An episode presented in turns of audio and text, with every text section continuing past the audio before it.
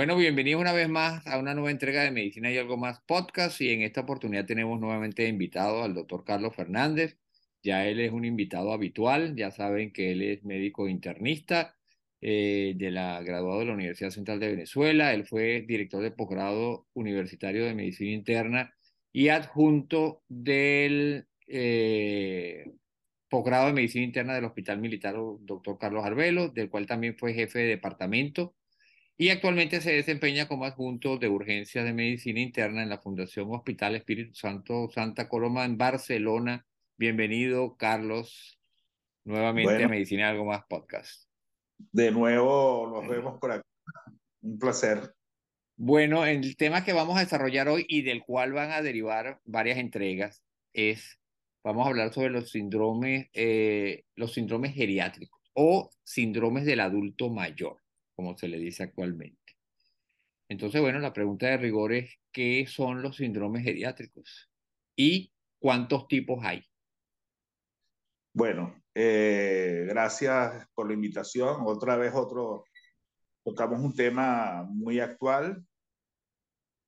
Antes de definirte o, ah, explicar un poco lo que son los síndromes geriátricos, quiero hacer este, ver que es importante eh, este tema por la cantidad de, de, personas este, en edad geriátrica que existen en el mundo, ¿no? Como ha ido creciendo la población mayor y la población de ancianos y la expectativa de vida cada vez es mayor, eh, como el pasar de los años y, y, eso, y eso es evidente. Eh, para, hacerte una idea, hacernos una idea, en el siglo pasado la expectativa de vida del, hombre, eh, por ahí por 1900, eh, la, expectativa de vida del hombre no llegaba a 50, 55 años, ¿no?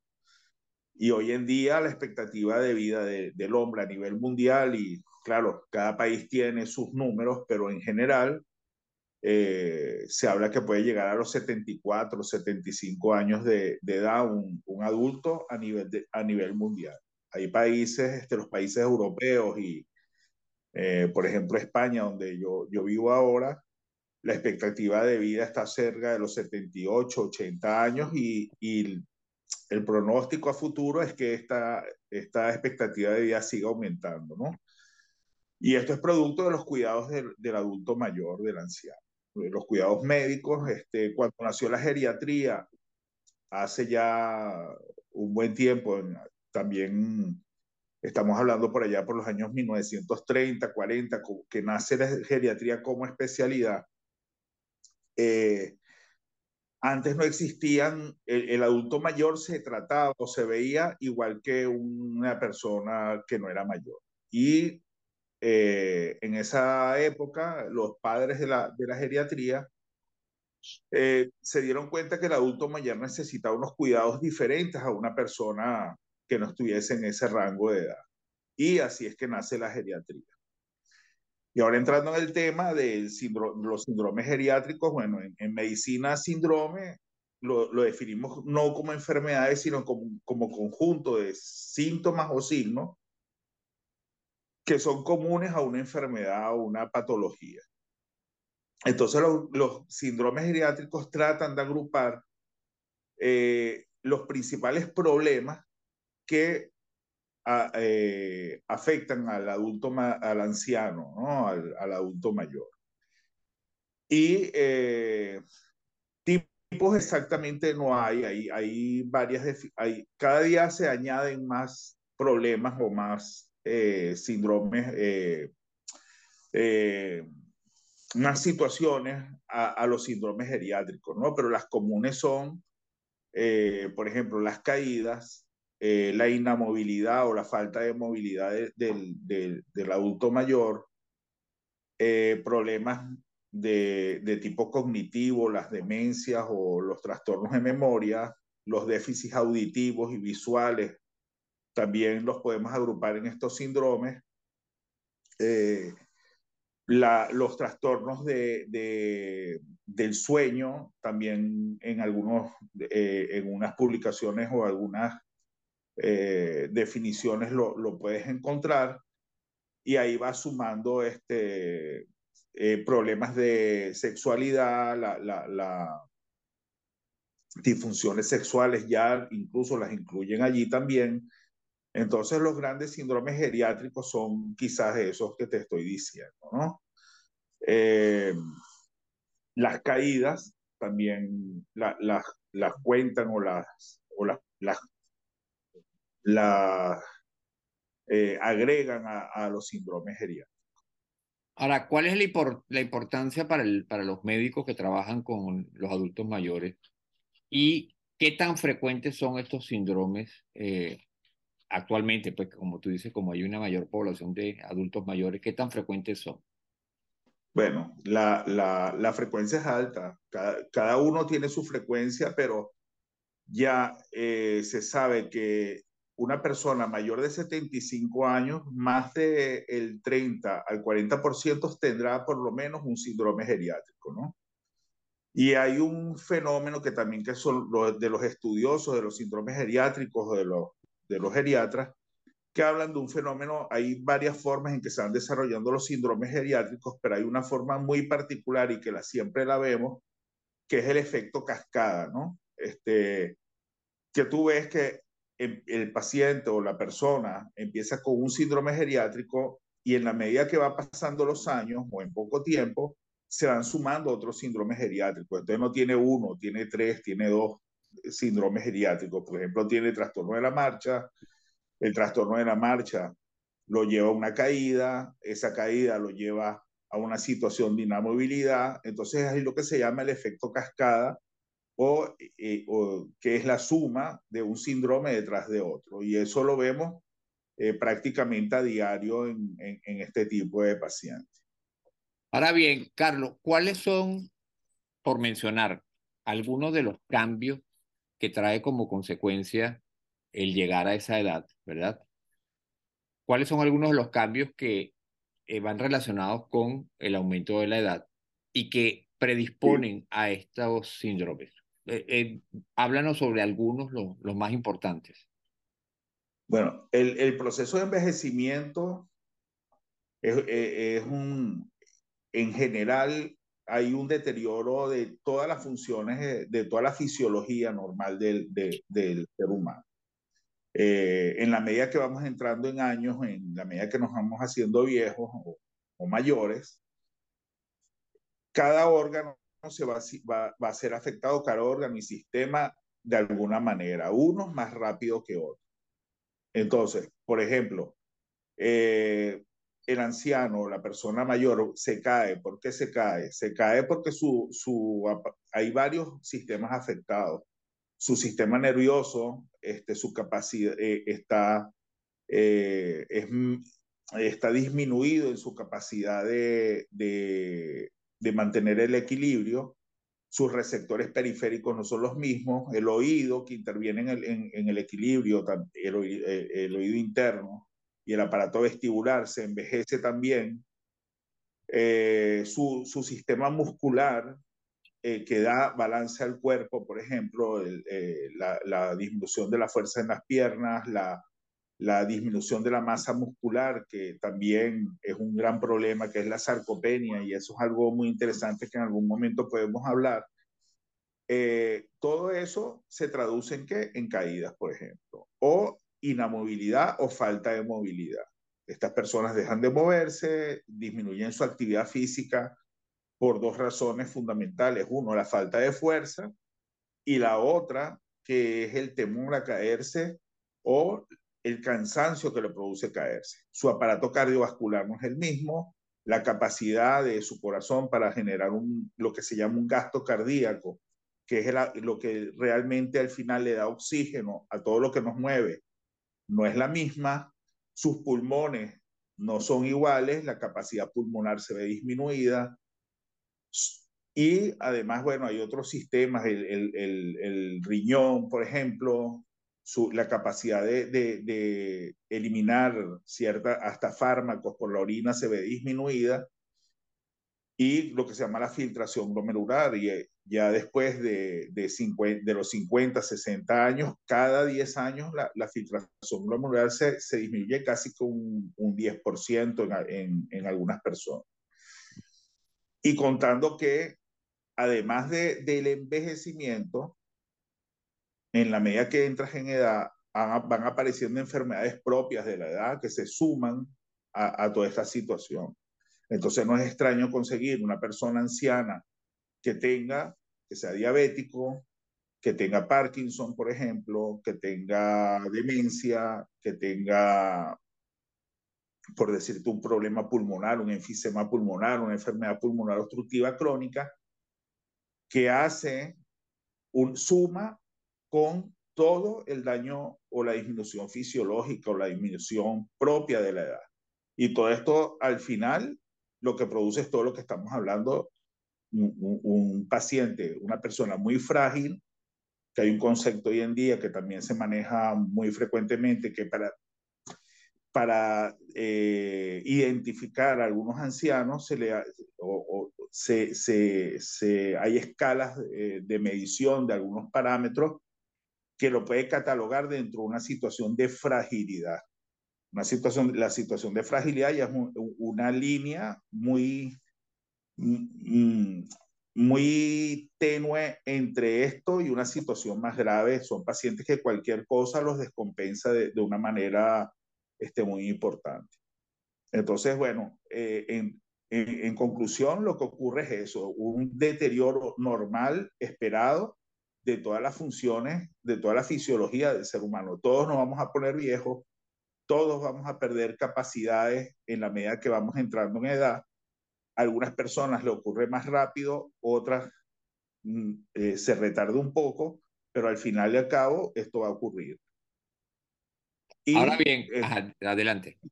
No, no, y cuando ocurre, bueno, pasa todo lo que, está, lo que estamos hablando, ¿no?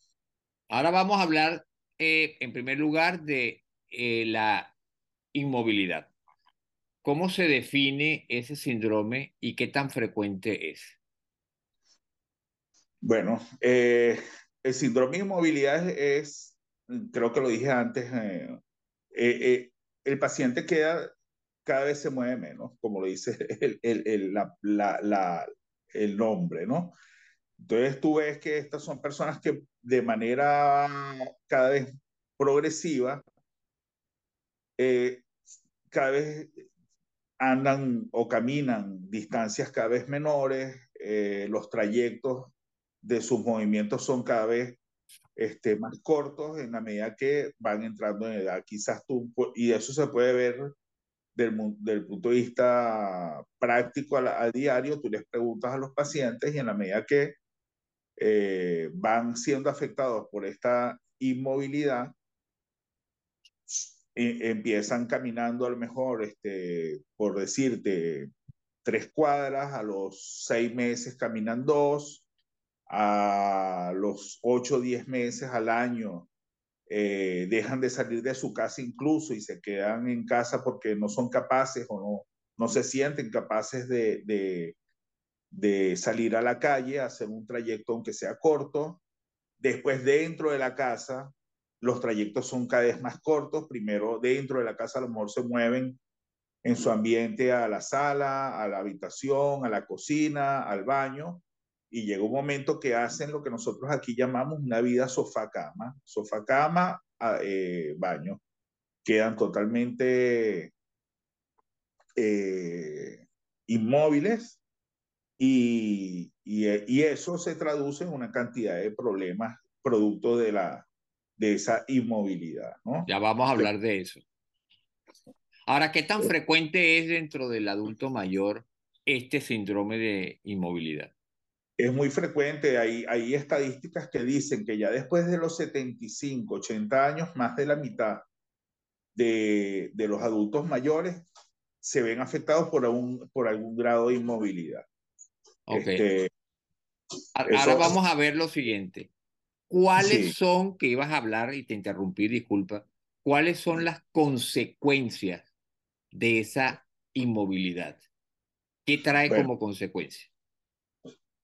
Bueno, la, la, la, inmovilidad per se es nociva porque si, si la persona está en, en esa situación de inmóvil, su, por ejemplo, su masa muscular se ve disminuida. El estímulo para que tú mantengas la masa muscular en, eh, con buen tono muscular y, y, y, y que sea capaz de, de, de, de, cumplir su función cada músculo, es que se mantenga activo. Cuando estos ancianos entran en una situación de inmovilidad, eh, se ven cada, cada, vez mayores la atrofia, la, la atrofia eh, muscular y eh, la sarcopenia avanza, ¿no? Perdón, ¿qué es la sarcopenia para los que nos están escuchando y no saben el término? La sarcopenia es una situación ya conocida, bien descrita también, que es la pérdida de masa muscular eh, producto de la edad o no. Hay enfermedades que la pueden producir, pero el, el, el, mismo proceso de envejecimiento puede traducirse en sarcopenia o pérdida de masa muscular. Entonces lo que te decía, estar inmóvil ya es como un círculo vicioso. No te mueves porque no tienes fuerza, pero el no moverte te lleva a que tus músculos sean cada vez más débiles y la inmovilidad va a ser mayor y más difícil de recuperarse, ¿no? El estar inmóvil hace que, eh, por ejemplo, tu, tu sistema cardiovascular y pulmonar tampoco estén estimulados, estén activos y esto es otro círculo vicioso que va a ocurrir. Y el gran problema del paciente ya completamente inmóvil que queda en cama son las consecuencias de, de este encamamiento ya prolongado y definitivo, que son, por ejemplo, la, las úlceras de presión o las, lo que llamamos escaras de, de, de decúbito, que son producto de estar total siempre en la misma posición, sin atención adecuada, eh, sin cambiarse de posición. Y hay ciertas zonas del cuerpo que es donde hay prominencias óseas y sobre esas prominencias óseas va a haber una presión permanente. Esa presión permanente por distintos mecanismos va a hacer que esa zona no esté bien irrigada, la piel y los tejidos blandos alrededor de ese sitio donde hay presión constante se van a dañar.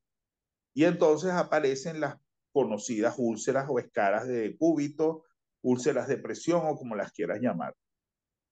Eso es un gran problema porque esas lesiones, eh, si no son bien cuidadas, nos, eh, es difícil que se curen, que cierren, y son una vía de entrada para infecciones muy frecuentemente, ¿no? El estar encamado aumenta el riesgo de infección respiratoria. El, paciente que está inmóvil, su, su, riesgo de tener infecciones es muy alto, es más alto que, que, está, que, que, que, no estarlo.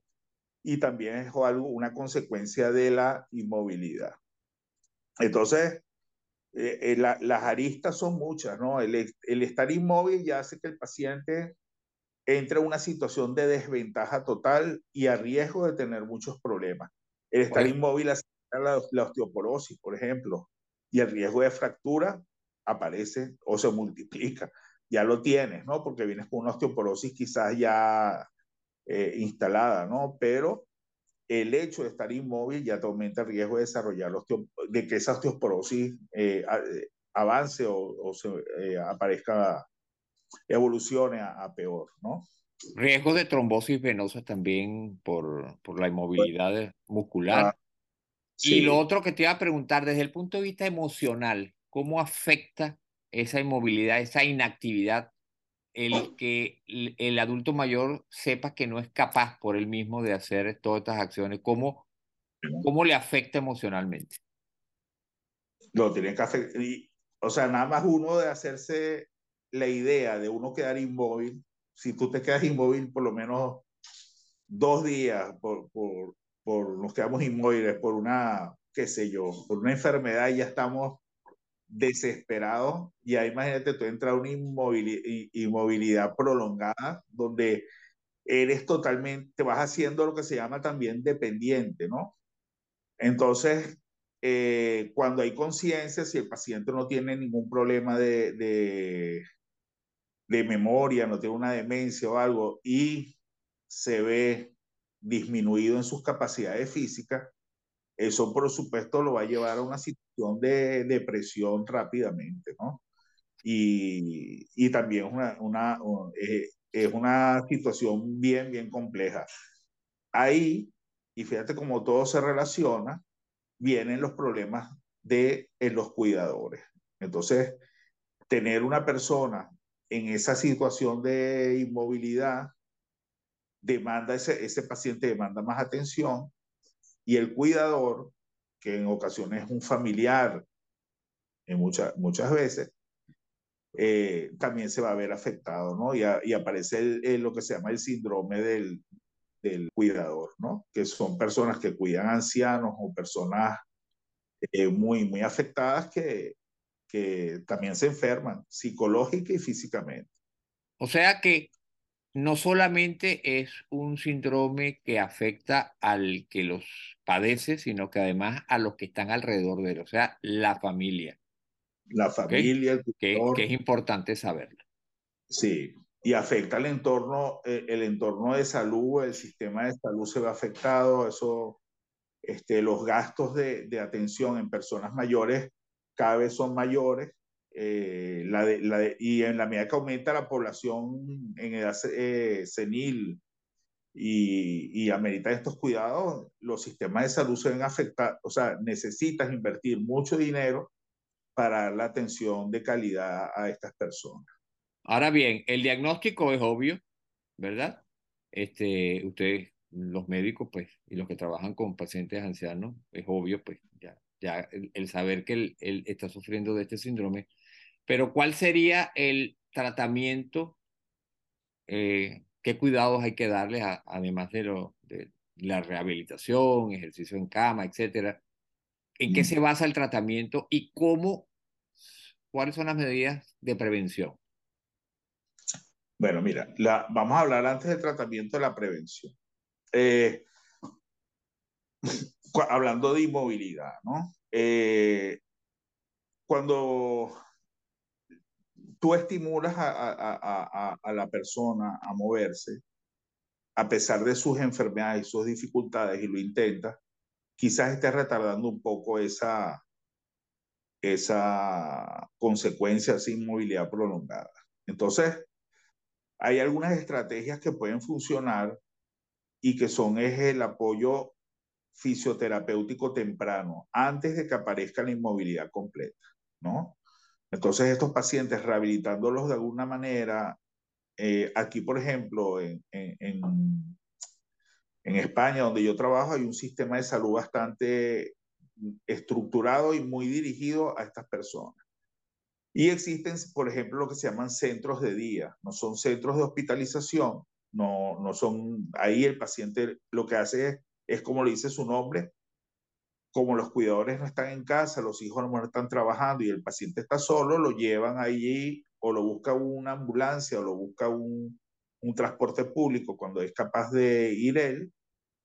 Y en ese centro de día lo mantienen de alguna manera activo, ¿no? Con juegos, este, actividades que le gusta hacer, tejer, jugar cartas, eh, y además algún tipo de ejercicio, ¿no? Eh, hay un, ciertas salas para eh, estimular la, el movimiento del paciente con algunos aparatos muy, muy simples, pero que de alguna manera este, esto los ayuda.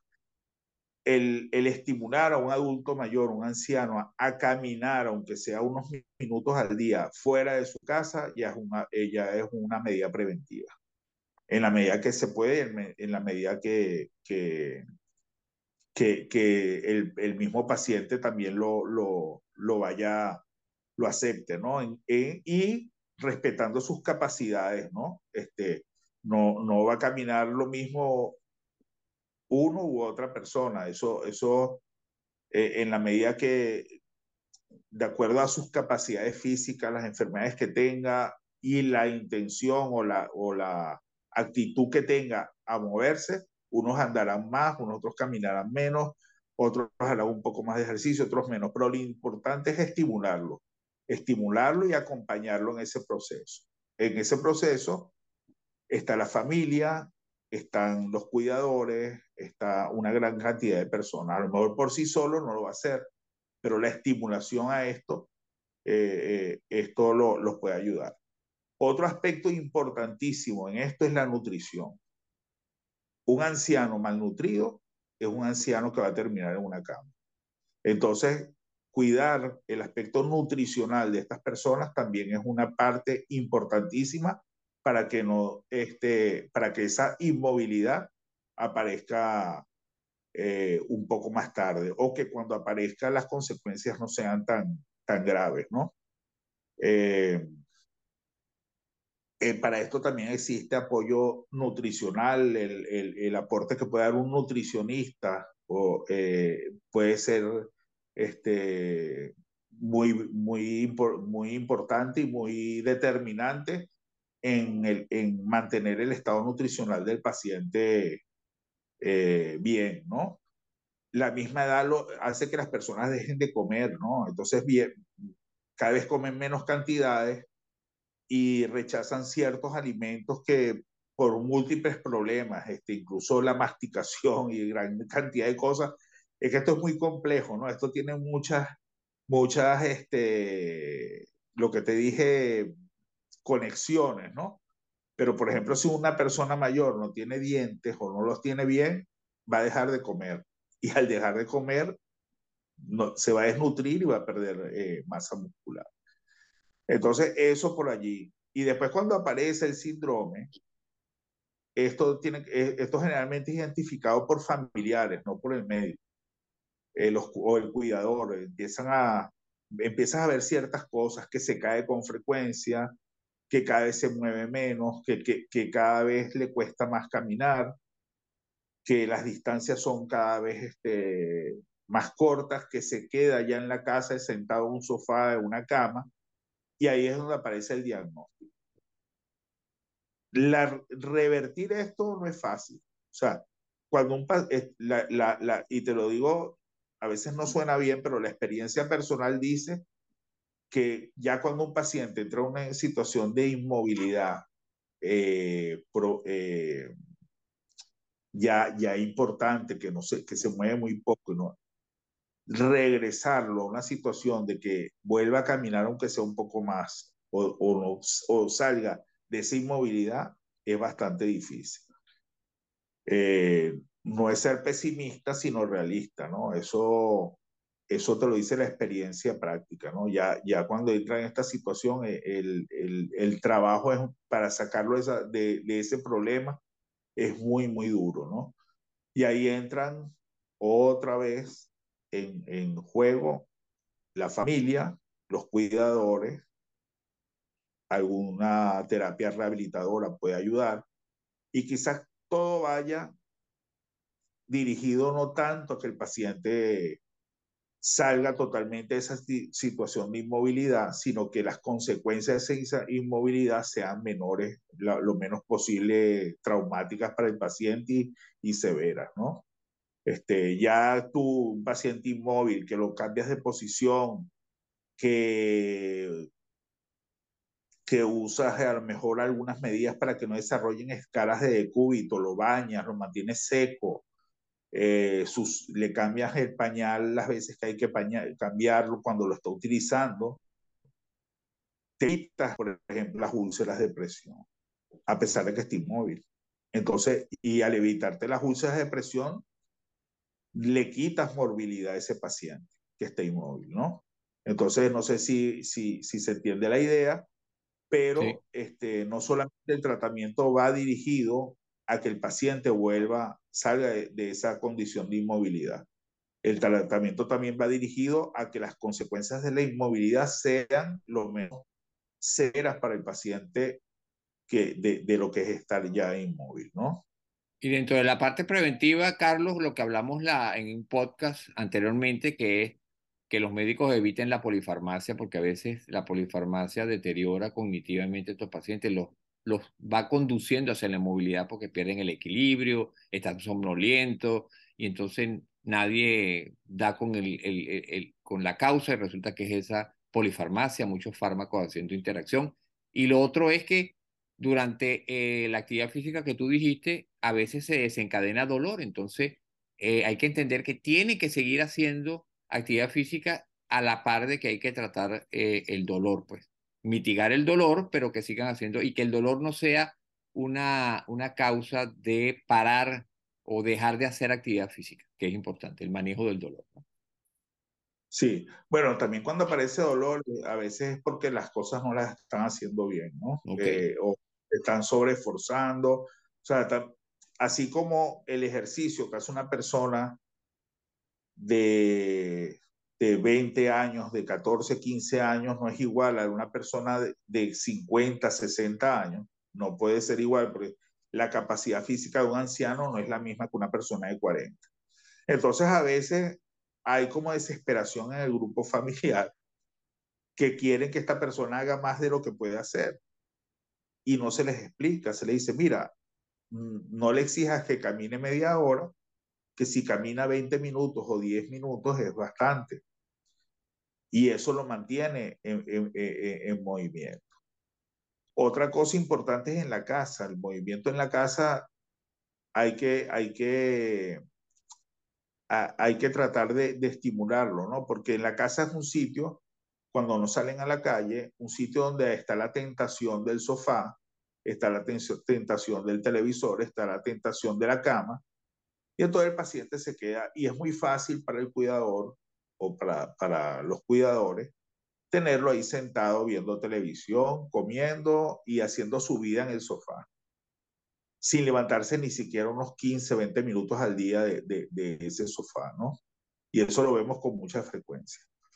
Eso, eso tiene que ver mucho con la, con la intención o la, o la buena o la implicación que puedan tener los cuidadores en eso, porque el médico no está en casa permanentemente, ¿no? Entonces, hay que educar a la gente a que, a que a veces vienen reclamando que el paciente no se mueve, pero es que tampoco hacen nada para que se mueva en casa. Entonces, este, hay que facilitarle, hay que, hay que ponerle las cosas, como se dice, fáciles o menos difíciles a, a, a esa persona que está eh, disminuida en todas sus capacidades para que se mueva, para que salga de, de, de la cama, para que se levante, eh, aunque sea con ayuda, ¿no? Y parte del tratamiento también es el soporte psicológico, no solamente al, al, al paciente, sino también a los familiares e incluso a los cuidadores, como tú dices, ¿no? Sí. Sí, sí, eso es básico. Aquí usamos un término que mm, eh, bueno, yo trabajo en urgencias, pero nuestra urgencia, el 80, yo te diría que el 80% de los pacientes nuestros tienen más de 75 años. Y una causa frecuente de consulta y de y atención de urgencia lo llaman acá claudicación familiar. Claudicación familiar se refiere a la claudicación al agotamiento que ya te traen el paciente y te dicen no podemos más cuidar. Estamos agotados, estamos en una situación de, de que no, no, no podemos más con esto, exigen o vienen exigiendo o demandando que el paciente sea ingresado en algún centro sanitario, en un hospital, en un hogar de cuidado, cosa que cada día es más difícil porque están saturados. En estos días comentábamos que con la con la pandemia de, de que tuvimos de, de COVID, eh, una mortalidad altísima en las residencias de ancianos, aquí en España, bueno, en todo el mundo, en España aquí esto fue, y pensamos que el problema de, de, de los cupos en residencias iba, iba a ser menos fuerte, ¿no? Eh, iba por lo menos a ser más fácil ingresar un, que va, está igual o peor porque están los que lamentablemente fallecieron allí, se liberaron esas camas, pero enseguida se ocuparon por otros pacientes. Y una cama, un sociosanitario, una residencia de estas, no dura desocupada un día. Enseguida está otro paciente ahí. Entonces, este, hay una altísima demanda y, y los cuidadores, a pesar de que se le den facilidades para, en, en su domicilio, permisos en el trabajo, horas especiales para ir a cuidar al familiar, eh, gran cantidad de, de le, eh, hay ayuntamientos y, y sitios que, que, les pagan el cuidador para que, para que haya por horas a la casa, que va dos, tres horas, le limpia la casa, lo baña, le sirve la comida y se va y lo deja solo, ¿no? Pero bueno, es un, intento, es un intento de por lo menos este, darle algo de atención a ese anciano, pero la realidad es que con el gran aumento con el y, lo que, y lo que se espera es que esto siga así por mucho tiempo, o sea, porque la población eh, lo, envejece y, y, llega a unas edades donde ya su capacidad física está totalmente afectada y cada vez hay más viejos. De hecho, hay una, hay, la expectativa de vida cada vez aumenta, la, la, la natalidad disminuye y hay, lugar, eh, hay lugares de Europa y de países desarrollados donde hay más ancianos que personas mayores que personas jóvenes. Entonces es una población que está en crecimiento de, de manera muy, muy importante. Y para allá vamos nosotros también. Sí, señor. Esperemos que mejor condición. Mira, y ya para finalizar, eh, el pronóstico. ¿De qué depende el pronóstico y cuál es el pronóstico de estos pacientes? Bueno, eh, lo que te digo, el pronóstico mm, no, no, no es que sea malo, sino eh, eh, es un pronóstico que, que va a depender mucho de ese efecto cascada de, de, eventos que ocurren relacionados con, hablando de inmovilidad, ¿no? Este, si el paciente está inmóvil y bien cuidado, inmóvil puede durar mucho tiempo sin complicaciones. Si ese anciano, esa persona mayor inmóvil, no es atendida, no se le dan los cuidados mínimos, en poco tiempo va a desarrollar complicaciones y, van a, y complicaciones tan graves como que la, la principal causa de muerte, por decir eh, en, la, en eh, en personas inmóviles son las infecciones.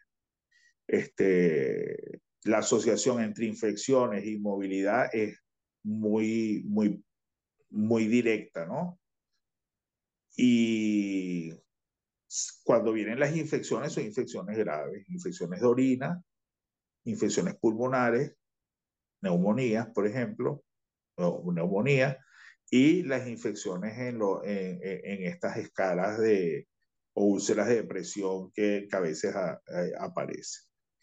Entonces el pronóstico, ahí este, ya la mortalidad aumenta en la medida que se asocia esto a desnutrición, a enfermedades asociadas, si es diabético, si tiene demencia, si ya tenía infecciones anteriores, etcétera, pero el pronóstico no es bueno en realidad. Perfecto. Bueno, Carlos, yo creo que con esto hemos cubierto este primer síndrome geriátrico. Este, y eh, bueno, nada, no me queda más que agradecerte haber aceptado nuevamente la invitación para Medicina y algo más podcast. Y por supuesto, vamos a seguir con este tema eh, en otras entregas con otros síndromes geriátricos. Bueno, gracias. Nos seguimos viendo.